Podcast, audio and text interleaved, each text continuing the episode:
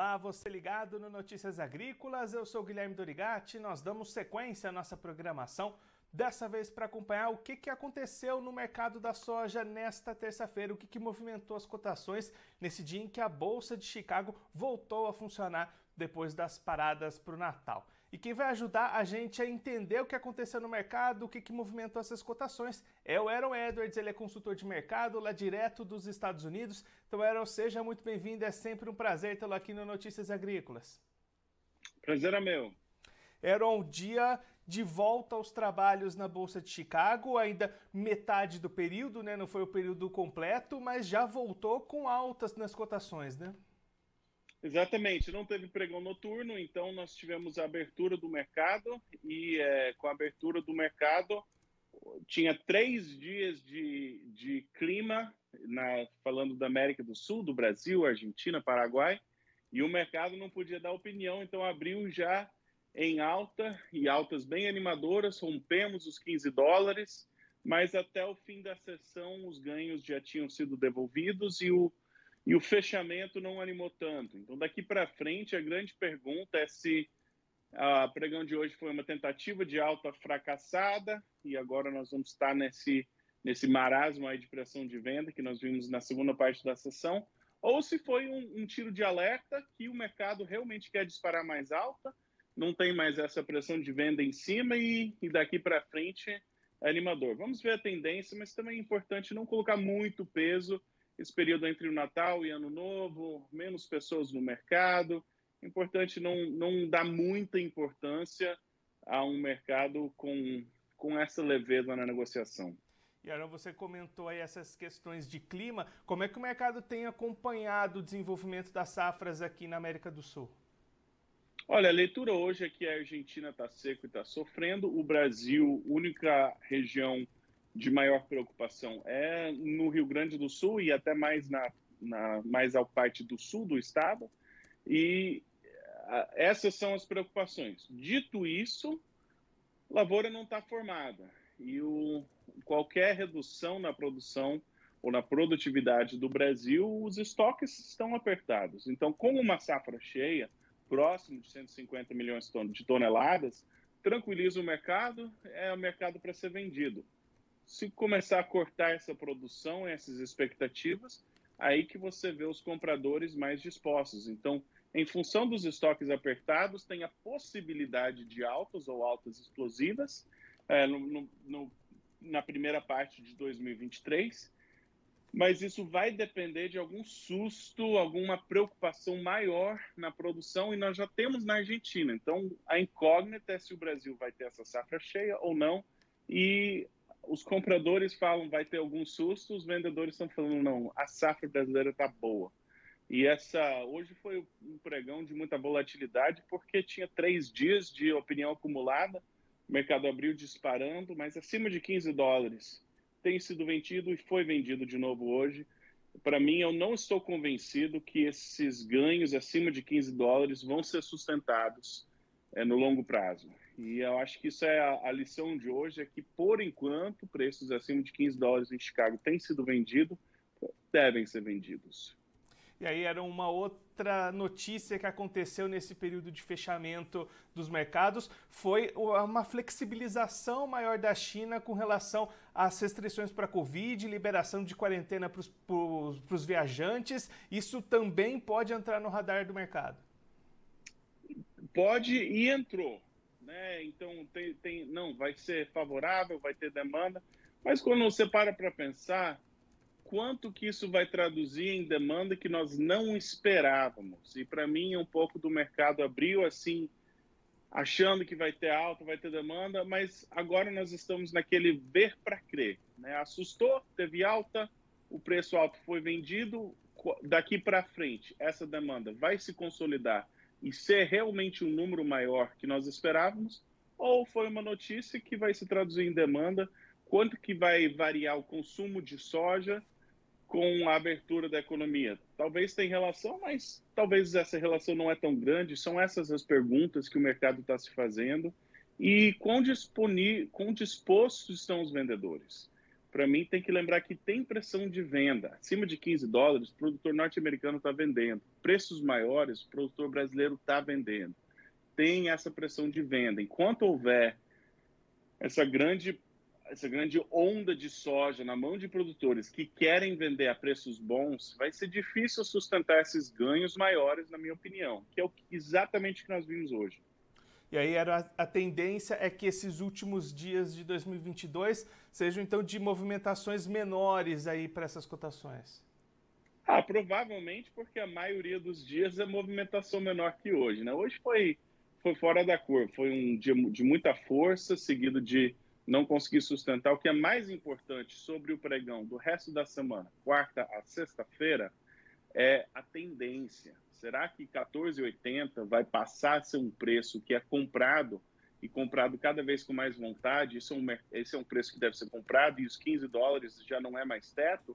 Ou será que a gente vai ter dificuldade de sustentar esses preços entre 14,80 e 15 dólares? e nós estamos é, escorregando de volta para os 14,50. Essa tendência, para mim, é mais importante até do que a, o volume de negociação ou a, ou a dimensão dessas negociações. E aí era só para a gente encerrar olhando um pouquinho para frente, para 2023, o que, que você está esperando dessas movimentações? O que, que você espera das cotações para a soja no ano que vem? Olhando para a safra nova dos Estados Unidos, que é novembro de 2023, acima de 14 dólares que nós tivemos hoje, produtores estão vendendo. Então tem essa pressão de venda lá na frente. Para o brasileiro, para a safra brasileira, nós temos aí o contrato de março, o contrato de maio, e esses contratos superando 15 dólares, quanto pressão de venda que vai ter nesses contratos? Eu ainda espero que esses contratos tenham ainda um, uma possibilidade de alta, mas talvez hoje foi essa alta, né? Superaram os 15 dólares. Será que nós vamos conseguir de novo? Então, para mim, esses preços próximos de 15 dólares, nesse contrato de março e maio, por hora, são preços que têm sido vendidos e faz sentido que sejam vendidos. Eram muito obrigado pela sua participação, por ajudar a gente a entender todas essas movimentações. Se você quiser deixar mais um recado, destacar mais algum ponto para quem está acompanhando né, a gente nessa reta final de ano, pode ficar à vontade. É, a palavra para mim é vamos ver a tendência da soja nos próximos três pregões, mas também essa negociação mais leve entre o Natal e o Ano Novo, não colocar muito peso. Se, se der uma sinalizada sobre tendência, é valioso, mas sem colocar muito peso. Eram mais uma vez, muito obrigado. A gente deixa aqui o convite para você voltar mais vezes, sempre contribuir conosco e com todos os produtores do Brasil. Um abraço, até a próxima. Com certeza, abraço. Esse o Aaron Edwards, ele que é consultor de mercado, falando direto lá dos Estados Unidos, para ajudar a gente a entender o que, que movimentou as cotações da soja lá na Bolsa de Chicago nessa terça-feira, onde o pregão voltou a funcionar depois da parada para o Natal, de uma segunda-feira sem movimentações em função do Boxing Day lá nos Estados Unidos. As bolsas voltaram nessa terça-feira e voltaram com altas para as cotações. O Aaron destacando uma alta bastante expressiva na abertura do pregão, e aí ele destacando que o mercado ficou três dias parado sem poder precificar, sem poder opinar no que estava acontecendo, principalmente no clima para a América do Sul, especialmente Argentina e Rio Grande do Sul, e foi isso que impulsionou essas grandes altas no começo do pregão. Sendo assim, a soja ultrapassou a barreira dos 15 dólares por bushel e aí começou a ser bastante vendida, a pressão de venda entrou no mercado e esses preços diminuíram, ainda fechou em alta a soja, mas com uma alta menor do que aquela do começo do pregão, que chegou a superar os 20 pontos em cada um dos principais contratos. Agora, daqui para frente, o Aaron destacando a importância do monitoramento dessas questões climáticas no Brasil e na Argentina e também um acompanhamento com relação à China, que tem flexibilizado algumas medidas contra a Covid-19. Isso pode, de alguma forma, interferir na demanda. O mercado também tenta entender até que ponto essas flexibilizações podem se refletir em mais demanda por parte dos chineses. Essa deve ser a toada dos próximos dias, esse acompanhamento de clima, de demanda da China e de testar novos limites. O Aaron destacando que nesse momento esse patamar dos 15 dólares por bushel é o patamar vendido pelo mercado, mas se existe uma possibilidade desse teto, reduzir um pouquinho, talvez 14,80 começar a ser vendido. Então o produtor precisa ficar atento a essas movimentações. No momento, esse número de negociações acontece ao redor dos 15 dólares, o que segundo Aaron é um patamar positivo tanto para o produtor norte-americano quanto para o produtor brasileiro, pensando em contratos para março e para maio de 2023.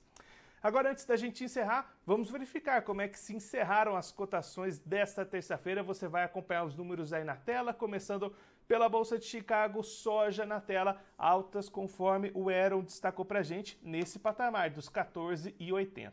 Janeiro 23, fechando a 14 dólares e 82 centes o bushel, alta de 3,25 pontos. Março 23, valendo 14 dólares e 89 centes o bushel, alta de 4,50 pontos. Maio 23, valendo 14 dólares e 95 centos o bushel, alta de 5,75 pontos. E o julho 23, valendo 14 dólares e 99 centos o bushel, alta de 6,75 pontos. Agora as cotações do milho, que também se encerraram em alta nesta terça-feira de volta das atividades em Chicago. Contrato março 23 valendo 6 dólares e 74 centos o bushel, alta de 8,50 pontos. Maio 23, 6 dólares e 73 centos o bushel, alta de 8,25 pontos. Mesma alta do julho 23, que foi cotada a 6 dólares e 66 centos o bushel. E o setembro 23 subindo 6 pontos, valendo 6 dólares e 22 centos o bushel. Agora, para encerrar, cotações do trigo. O trigo na contramão das outras duas commodities, trigo em baixa lá em Chicago. Maio 23 valendo 7 dólares e 81 centos o bushel queda de 1,50 pontos. Julho 23, valendo 7 dólares e 84 centos o bushel, queda de 2 pontos. E o setembro 23 também caindo 2 pontos, valendo 7 dólares e 90 centos o bushel. Agora eu vou ficando por aqui, mas você aproveite para se inscrever no canal do Notícias Agrícolas no YouTube. Por lá você pode acompanhar os nossos vídeos, as nossas entrevistas. Também deixe o seu like, mande a sua pergunta, o seu comentário, interaja conosco e com a nossa programação. Você também pode clicar no sininho, assim você ativa as notificações e fica sabendo de todas as novidades do Notícias Agrícolas. Eu vou ficando por aqui, mas a nossa programação volta a qualquer momento. Então continue ligado no Notícias Agrícolas.